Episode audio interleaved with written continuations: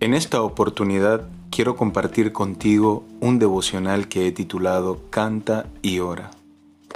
¿Está alguno entre vosotros afligido? Haga oración. ¿Está alguno alegre? Cante alabanzas. Santiago 5:13. Muchas veces nos sentimos agobiados por el día a día o por la lucha contra el pecado, a tal punto de querer tirar la toalla. Esto nos permite saber cuán vulnerables y finitos somos. Sin embargo, Dios nos anima a hacer oración. Una vez alguien dijo, tal vez la oración no cambia las circunstancias inmediatamente, pero transforma tu vida. Desarrollar una vida de oración te permitirá gozar de paz y confianza en medio de la aflicción. Por otro lado, también experimentamos alegrías producto de buenas noticias, de celebraciones por logros alcanzados o simplemente por una ocasión especial.